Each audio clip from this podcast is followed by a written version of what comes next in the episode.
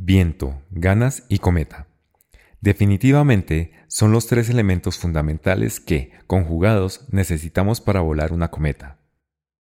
Tal vez cuando éramos muy niños, muchos de nosotros quedamos frustrados por no poder volar nuestra cometa, muy probablemente porque no teníamos el conocimiento suficiente. No teníamos la cometa adecuada para hacerlo, la teníamos mal configurada o sencillamente porque no contábamos con el viento necesario.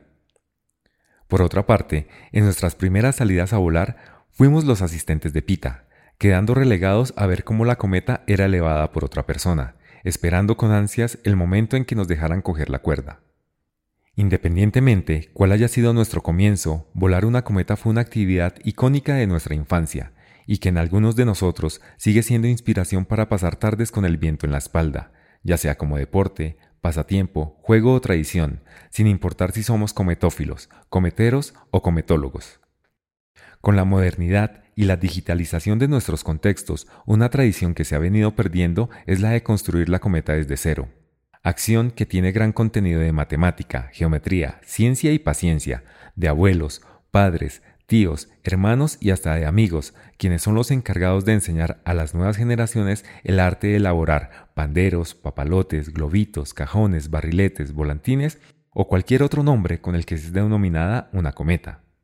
Según el capítulo 1 del Atlas de Viento y la Energía Eólica de Colombia, en la parte central del país los meses más ventosos son de junio a septiembre, pero eso no quiere decir que sean los meses exclusivos para ir a volar tu cometa, o que solamente en agosto lo puedas hacer. Con tal que el viento sea lo suficientemente fuerte, puedes echar tu cometa al aire.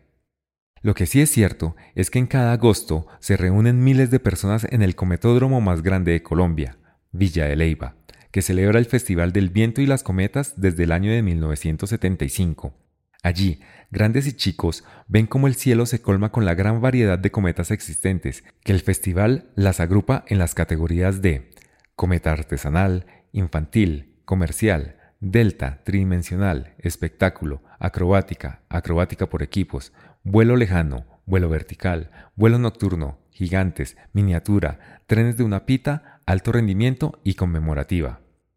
Definitivamente una gran oportunidad para dejarse llevar por el viento que pone a volar los recuerdos, los sueños y la imaginación.